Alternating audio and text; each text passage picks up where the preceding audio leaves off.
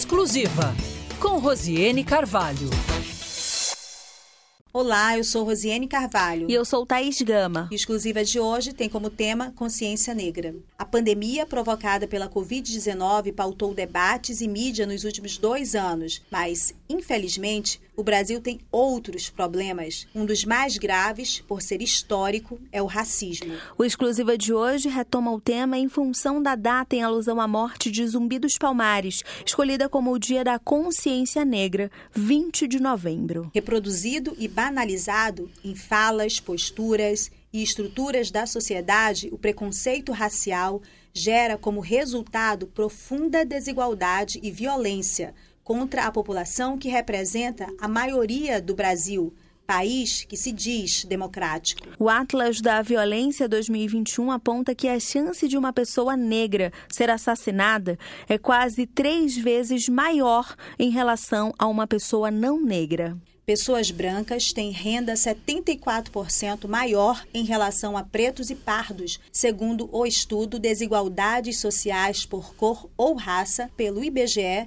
em 2019. Dados de uma pesquisa feita pelo Instituto Locomotivo, encomendada pela Rede Carrefour, mostram que seis em cada dez brasileiros já presenciou uma pessoa negra ser discriminada em estabelecimentos comerciais. Esses são apenas alguns recortes de uma realidade cruel do Brasil em relação ao preconceito racial. A reprodução e enraizamento do racismo se manifesta em condutas individuais, em práticas estruturais e pela falta de leitura histórica de um dos maiores crimes contra seres humanos que o Brasil foi protagonista, a escravidão. Para nos ajudar a entender este tema, vamos entrevistar o historiador, psicanalista, mestre e doutorando em História Social e professor pela Universidade Federal do Amazonas Amazonas, Igor Cavalcante. Também será entrevistado o historiador Juarez Silva Júnior e o presidente do Instituto Nacional Afro Origem do Amazonas, Christian Rocha. Igor, a gente tem historicamente algumas posturas aqui no Amazonas de achar que no Amazonas não havia negros e também não havia, portanto, um preconceito muito grande. A professora Patrícia Sampaio, que infelizmente não pôde estar aqui conosco hoje também, ela trouxe aí eh, algumas quebras desse, dessa sentença, dessa construção com as pesquisas que ela tem dado, as palestras é, que ela tem falado a respeito da pesquisa dela. Bom, mas isso não está massificado, então a gente precisa ouvi-lo mais uma vez é, a esse uhum. respeito. Uhum. Né? Qual é a história dessa resistência negra no Amazonas? Qual é a história dessa escravidão no Amazonas? Feito, sua observação é, ela vai direto ao ponto. Né? O traço do nosso racismo o racismo do Amazonas é justamente negar a presença diferencial de populações de origem africana e também negar um traço da nossa sociedade que é super fundamental para a gente, né, estrutural para a gente, que é negar a escravidão. Então, os trabalhos, eu fui orientando da professora Patrícia desde o início da graduação, ela me, orientou no mestrado e a gente fez parte né, de um grupo de pesquisa cujo principal objetivo era mostrar não só a presença diferencial, mas a maneira pela qual a escravidão se articulava na sociedade amazonense e a maneira pela qual esses homens e mulheres atingidos pelo cativeiro é, transformaram a sua história de acordo com as suas próprias vontades. Né? Apesar e a revelia dessa violência, dessa, dessas várias violências, esses homens e essas mulheres estavam lutando por melhores condições de vida. Né? Mas é importante salientar que a presença africana e negra no Amazonas ela não se restringe à escravidão. Para te ter uma ideia, Rosiane e Thaís e os que nos escutam, ah, em meados do século XIX, mais ou menos do total da população que a gente podia mapear como negra, como tendo sinais de africanidade é, no Amazonas, mais ou menos 80% era de homens livres, homens e mulheres livres. E é uma população que a gente tem muita dificuldade de rastrear documentos históricos acerca dessa presença negra no Amazonas, africana no Amazonas, mas que não necessariamente é escravizada. Percebe? Então a gente também tem aí um, um ramo de pesquisa aberto para entender melhor um pouco desse passado diverso, desse, dessa sociedade, enfim, bastante plural, mas ao mesmo tempo bastante violenta. Eu lembro, é, Igor, que em. Deixa eu ver a data, que até abri a matéria para rememorar, em 2013. Né, em 2013 eu fiz uma matéria, teve uma matéria em 2014 também, mas 2013 foi uma matéria sobre um levantamento do Tribunal de Justiça do Amazonas recuperando documentos que datavam, que eram registros históricos sobre a escravidão no interior do Amazonas, a partir dos, dos livros, dos cartórios.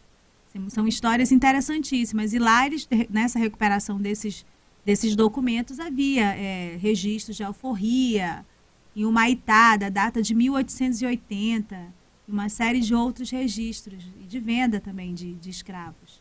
Então, realmente, a história ela tem alguns traços que não, são, não estão ainda conhecidos para a gente, né? não, são, não são ainda de conhecimento massivo, e não é, acho que até na academia também ele ainda não é bem tratado, né? da maneira como talvez você e a professora Patrícia quisessem. Sim, a gente tem avançado, né? Eu cito aqui o trabalho do professor Juarez, é, que é, pensou ali Monteiro Lopes, um negro de poder, é o título da dissertação dele, mostrando como a presença desse jurista intelectual, Monteiro Lopes, deputado é, da República, enfim, uma figura que transita pelo Amazonas no final do século XIX, início do século XX, que é um período pouco estudado do ponto de vista da presença africana e negra, mas a gente tem avançado, né? Recentemente eu publiquei um, um livro discutindo a, o processo de abolição da escravidão no Amazonas, uh, no 10 de julho, uh, mostrando um pouco de como a sociedade vai se, amazonense vai se reestruturando uh, para manter essas diferenças, essas desigualdades, essas hierarquias sociais, agora com base nesse significante que é a raça, né? Sim, é, nós estamos avançando né, na, na, nas pesquisas para além da escravidão. Eu acho que a questão é essa, né? É, existem trajetórias no Amazonas e no Brasil como um todo de, de afro-brasileiros para além da escravidão. E é isso um pouco que eu discuto também nesse último livro, Abolição à Sombra do Cativeiro, mostrando, por exemplo, mestres de gambá, homens músicos negros que utilizam da sua arte, da sua da sua música, para fazer uma crítica social desde uma perspectiva negra, não é? Por exemplo, mostrando o quanto o Teatro Amazonas ele foi, do ponto de vista dessas populações, uma maneira de criar novas, novas exclusões sociais, novas marginalizações. Né? O teatro como algo que era dos brancos e que os negros deveriam se afastar. Eles utilizam sua música para criticar isso, criticar costumes é, raciais, vindos desde brancos, né? como, por exemplo, o controle sobre a mulher negra, o controle sobre a mulher branca, que também vai ser é, tema das, das canções do Gambá. É, mas a chave aqui é essa luta contra o racismo, né? uma luta antirracista que vai para além da compreensão é, da escravidão, né? como, como forma de organizar socialmente é, o amazonense, né, a sociedade amazonense. É interessante você colocar esse, esse marco como o Teatro, do Amazon, o Teatro Amazonas, que é esse patrimônio histórico nosso, também é, ponto turístico, porque é, quando você ouve as pessoas que estão ligadas ao levantamento histórico e à, luta né, do, do quilombo do Barranco para ser reconhecido como um quilombo urbano, eles colocam a presença das pessoas que viviam na, nesse, nesse, nesse espaço e que ajudaram a construir a história de Manaus, por exemplo, trabalhando na construção do Teatro Amazonas, na, na, no Reservatório do Mocó e em vários outros locais da cidade. Sim, sim, não. Manaus é uma cidade, é uma cidade negra também, podemos dizer, né? É uma, o Amazonas é uma floresta enegrecida, lembrando aqui de uma expressão do historiador brasileiro Flávio Gomes, que inclusive publicou uma, um texto na, no jornal A Crítica, numa ação fantástica da rede de historiadores negros do Brasil, que decidiu que é, não iríamos ficar esperando a imprensa pautar o que, que seria discutido no Dia da Consciência Negra, porque geralmente acontece isso, né?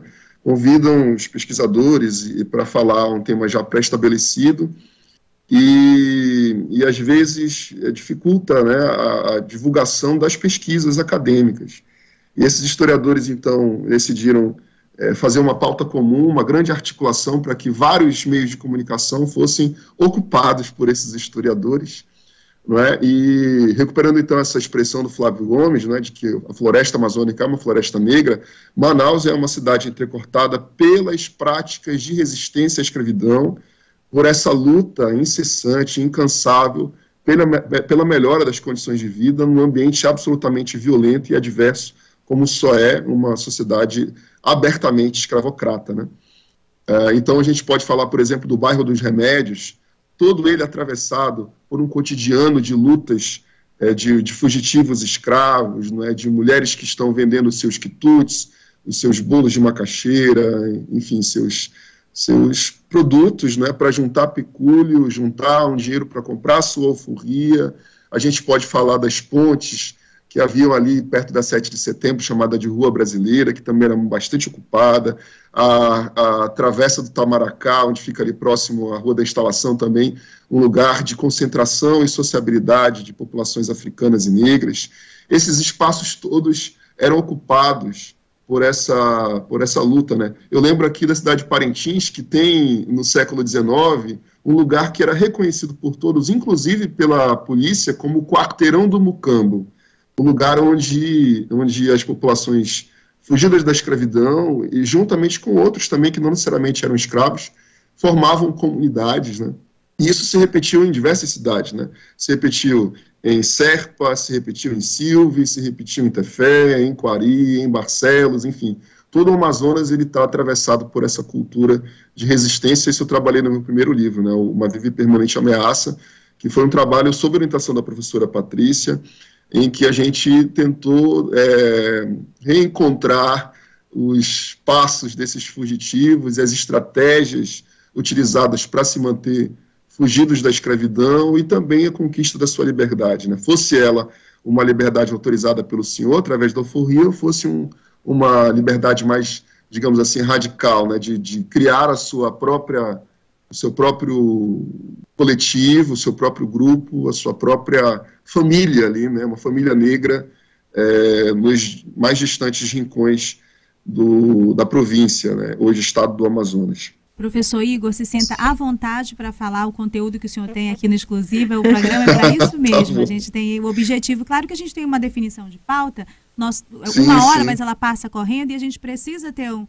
um direcionamento para que o conteúdo renda. Nem todo entrevistado tem é, conhecimento sobre vários temas. Né? Então a gente precisa de uma pauta. A pauta de hoje, por exemplo, a gente queria que o senhor tivesse falado um pouco mais sobre as mulheres. As mulheres que compõem Sim, essa história negra uhum. do Amazonas. Mas o senhor está trazendo uma série de outros dados que são tão importantes também, Qualidade. que não tem um conhecimento massificado, que a gente está aqui ouvindo e é para isso mesmo. Fique à vontade hoje e das próximas vezes que eu espero que o senhor retorne aqui, o exclusiva também. A Thaís tem uma pergunta para o senhor agora. É exatamente sobre as mulheres. A gente vê muito é, na história muitos homens que aparecem como protagonistas, que colocaram a cara a tapas para tentar mudar é, esse cenário. E a gente queria saber se existem mulheres nessa coleta de dados que vocês têm no Amazonas. Quem são essas mulheres que compuseram a história? Thaís, antes de responder, eu queria é, conclamar que é um amigo, algum colega que trabalha na história do cinema, que trabalha com cinema, produção audiovisual, porque a gente tem tanta história de mulheres negras, de mulheres fantásticas, assim, e é, é interessante como isso foi me tomando ao longo da pesquisa, porque quando, por exemplo, estudando as fugas escravas, eu percebi que as mulheres deixavam de fugir para comprar sulfuria e muitas delas continuaram próximas ao seu senhor. Eu passei o dia com febre, porque eu queria que elas tivessem pegado essas crianças e fugido do mundo, sabe, se metido em quilombos. E eu fui tentar compreender o porquê dessa escolha, né? E vi uma sociedade extremamente de uma precariedade, sabe? As crianças eram alvos de sequestro, alvos de reescravização ilegal. Quer dizer, haviam tantas, é, é, tantas tantos perigos, tantos medos que essas mulheres enfrentavam, né? Que ter uma carta de alforria para dizer assim, olha, tá aqui, ó, eu sou livre, né? Tá, tá, tá escrito, eu sou livre. E ter a presença ali do, do ex-senhor, né? Como, como um amparo, é, me pareceu mais compreensível e eu fui tentando radicalizar a pesquisa para tentar ver o processo a partir do ponto de vista das mulheres, que é o que eu acho que faço. Pelo menos essa é a pretensão nesse livro sobre abolição, né? Abolição à sombra do cativeiro, mostra que as mulheres estão cientes de que esse processo de libertação ele está aivado de contradições. Né? Ele tem ali a presença obscena dos desejos de escravização ilegal, né? que toma o cotidiano dessas mulheres. Então, assim, o racismo é um elemento a mais na vida, por exemplo, da Maria Casimira, da Francisca, da Eufrásia, que procuram a Assembleia Legislativa Provincial para exigir com que as leis emancipacionistas fossem executadas em favor de si e em favor de seus filhos. Então, assim, ter uma alforria mediada pela Assembleia, Assembleia Provincial era, sem dúvida nenhuma, um exercício de cidadania, de luta por direito, mas também uma atitude antirracista. Mas veja que num contexto muito adverso. Né?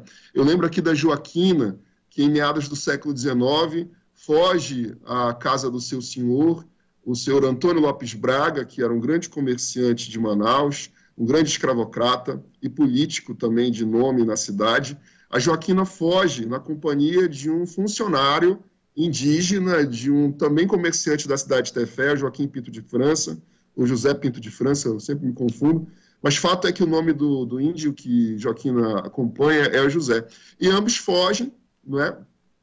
Lá da 7 de setembro, onde era a Rua Brasileira, mais ou menos aqui naquela região, e a Joaquina volta um ano depois, tendo utilizado esse tempo de fuga para provavelmente comercializar nas matas, é, juntar o pecúlio, ela volta com, com o dinheiro suficiente ali para comprar a sua alforria. E, e eu, junto com a, com a, professora Patrícia, a gente escreve um texto, está publicado também, que fala um pouco sobre essa história, né? Uh, enfim, assim, são muitas histórias. A, a, a, fuga de Inês, que foi a que talvez mais me tocou, ela foge do Pará, em Amarajás, atravessa todo o Baixo Amazonas e passa 10 anos fugida em Silves. Ela foge com duas crianças de colo, Luiz e a Luzia, salvo engano.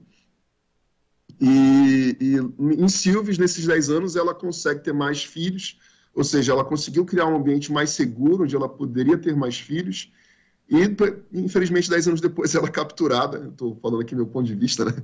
A favor da Inês, ela foi capturada. E, e eu consigo acompanhar a trajetória dela de volta para o Pará, mas não sei depois, né? Não consigo consigo acompanhar mais, assim. Mas a, a, a, fuga dela foi um negócio impressionante, porque houve uma mobilização das forças policiais muito, muito forte, muito potente, assim, para recuperá-la, para ir a Silvos, fazer uma diligência policial, para publicar nos jornais, o quanto era importante manter o cativeiro tranquilo para o benefício da ordem pública e para o benefício da economia, porque ter fugitivos era um mau exemplo para a sociedade amazonense. Esses discursos eram muito comuns nos jornais e eles, evidentemente, é, me parece agora mais, mais é, nítido isso, né, que o controle sobre o útero da mulher negra é um fator fundamental para a reprodução das desigualdades sociais e culturais da sociedade amazonense. Não é à toa né, que, que uh, os senhores se esforçam né, em criar uma, uma fragilidade no seio dos, dos próprios escravizados, assim, criam é, antagonismos e contradições dentro dos próprios escravizados com os apadrinhamentos, é uma visão minha, assim. Quando os senhores buscam apadrinhar os filhos das, das suas escravizadas, né, e ex-escravas em seguida, é uma maneira de, de diminuir uma, uma solidariedade entre os escravos, uma, uma solidariedade horizontal, né?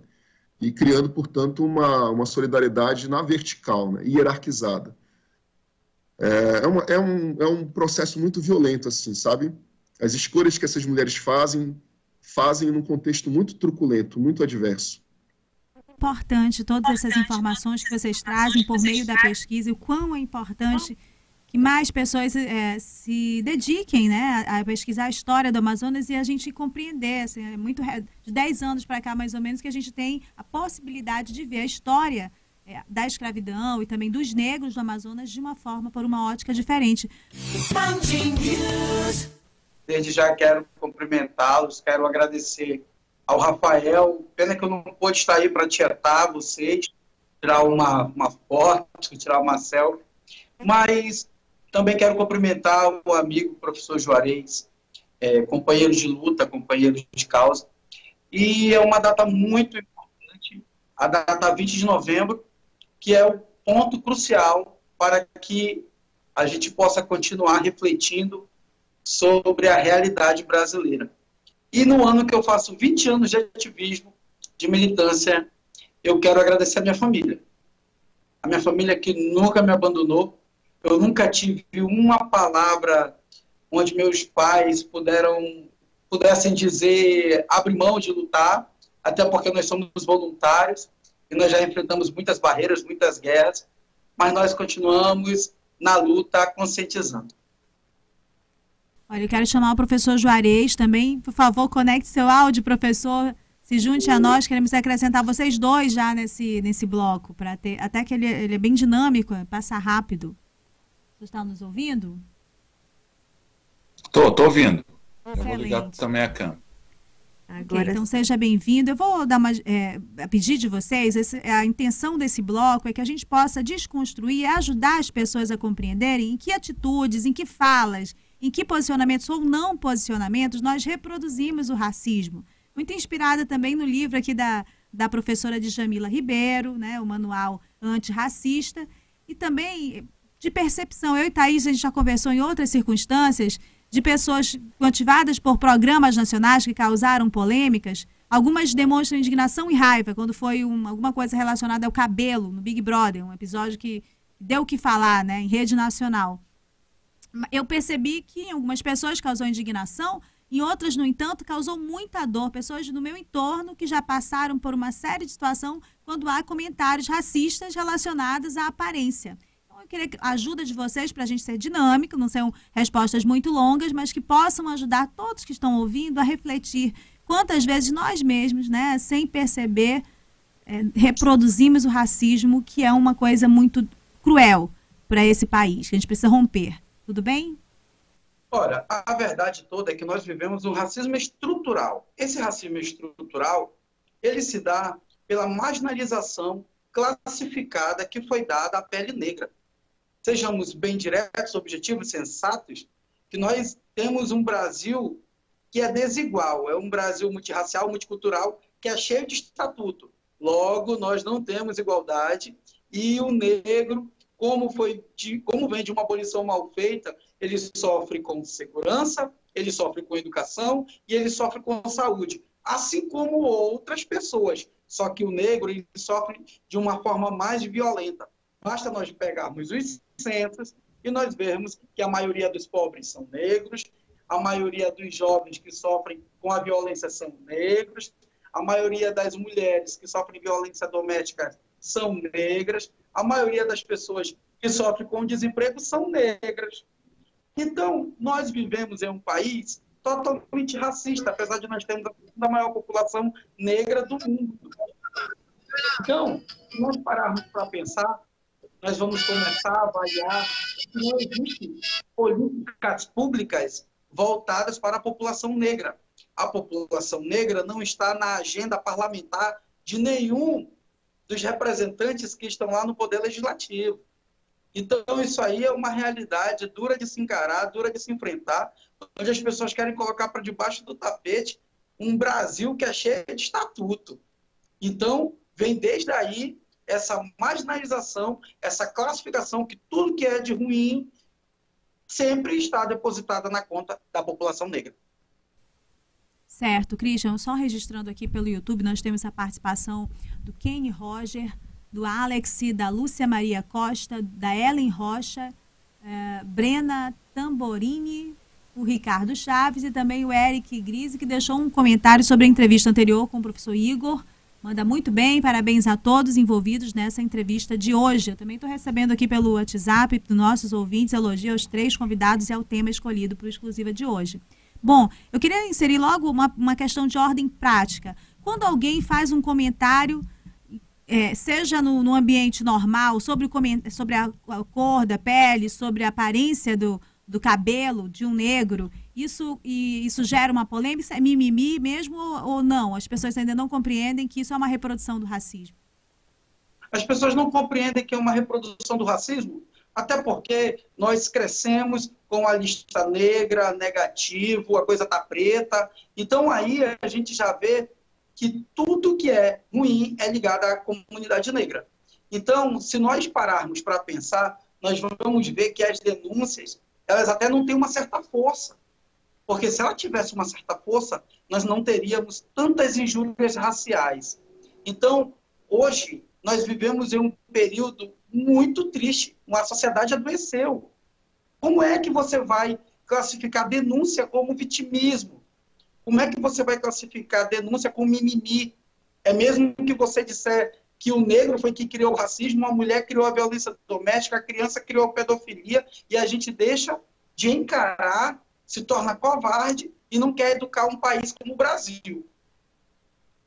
Professor Juarez, retomamos o contato com ele. Eu fiz uma pergunta para o Christian, eu queria que o senhor comentasse e também citasse outros exemplos. Eu citei aqui o exemplo do, do cabelo, que foi uma, é, uma questão que, foi, que causou lá uma polêmica e uma, uma, necessidade de posicionamento por parte lá da Rede Globo. Nem sei se foi um posicionamento o, o, o mais o melhor que se, que se podia para aquele momento, mas houve um posicionamento em função das reações nas redes sociais.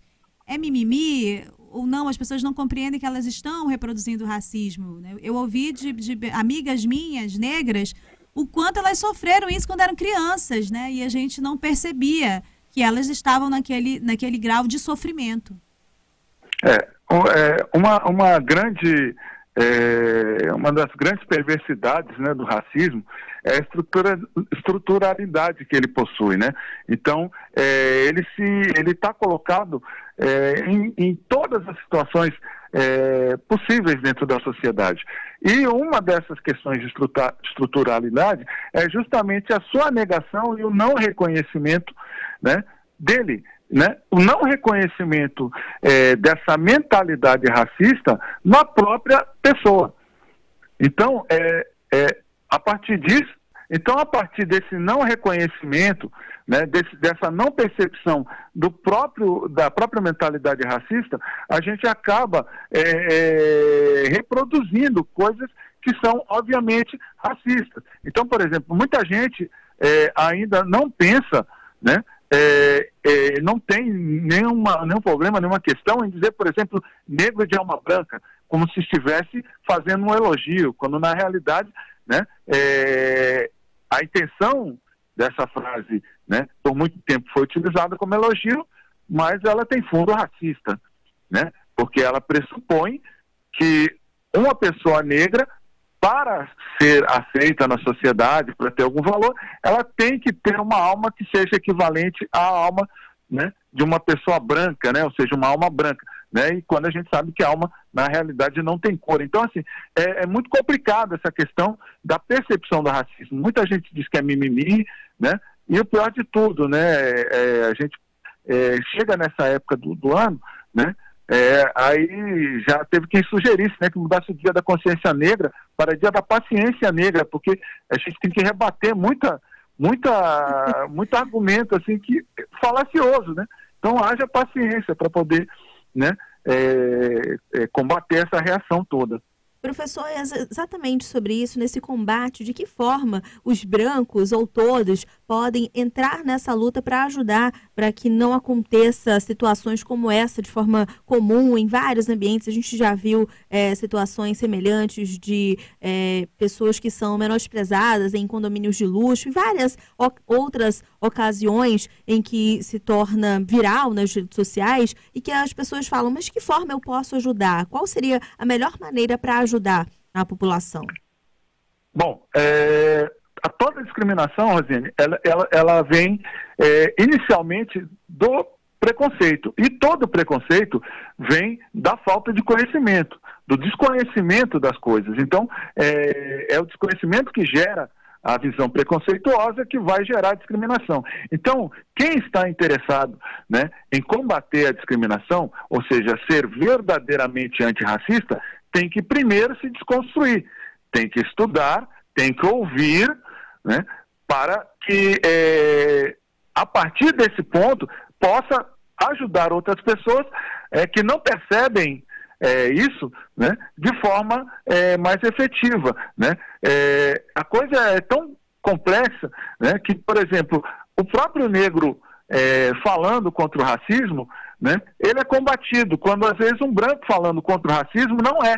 Então, a importância do, do, do, do branco, do não negro, né, é, estar participando efetivamente é, é, desse, dessa luta antirracista, é porque até nisso ele leva vantagem. Ele é, ele é mais escutado, menos rebatido do que o próprio negro quando está falando da sua situação. Então, é, quem quer realmente ajudar tem que estudar, participar e também tem que ajudar a combater quem é, vem com ideias erradas, argumentos é, falaciosos. Então, essa é, uma, é um, bom, um bom princípio né, para quem quer ajudar no combate ao racismo.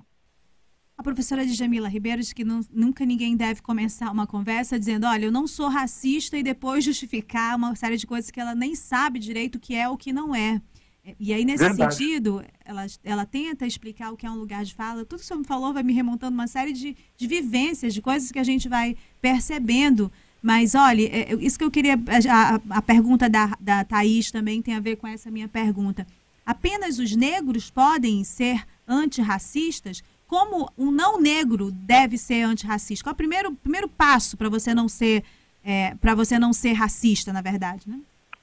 Pois é, é justamente o, o que eu acabei de dizer, né? A primeira, a primeiro passo é se conscientizar, é a autoconsciência, né? Quando a gente fala consciência negra, muita gente não sabe o que é consciência negra, entende que é, que é uma coisa para os negros. Não é consciência negra, né? A própria palavra consciência quer dizer conhecimento, ter ciência. Né? Então, consciência negra não é conhecimento para os negros, é conhecimento sobre a questão negra. Então, é um conhecimento para todo mundo, porque a partir do momento que todo mundo tem conhecimento sobre a questão negra, todos esses dados que já foram citados pelo, pelo colega Igor, né, pelo Christian, né, é, a partir do momento que as pessoas passam a ter esse conhecimento, elas vão desmontando, desconstruindo a sua mentalidade racista.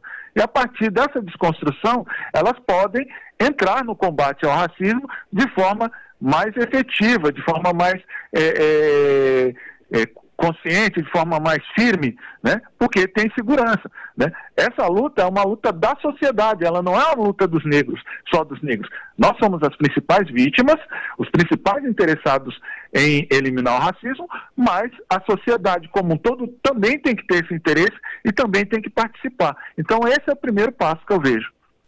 Christian, a rejeição a falar do, do tema e a rejeição a refletir sobre a sua própria conduta se reflete se você também é um racista, ela é um impasse, ela é um obstáculo a gente evoluir como sociedade? O, o Juarez falou sobre paciência negra, e é realmente, temos que ter uma paciência negra, porque não basta só você ser um ativista, você tem que ser, ao mesmo tempo que é um ativista, você tem que ser um historiador, um operador do direito, um assistente social, ter várias disciplinas de conhecimento para apenas falar que a consciência negra não é a consciência humana.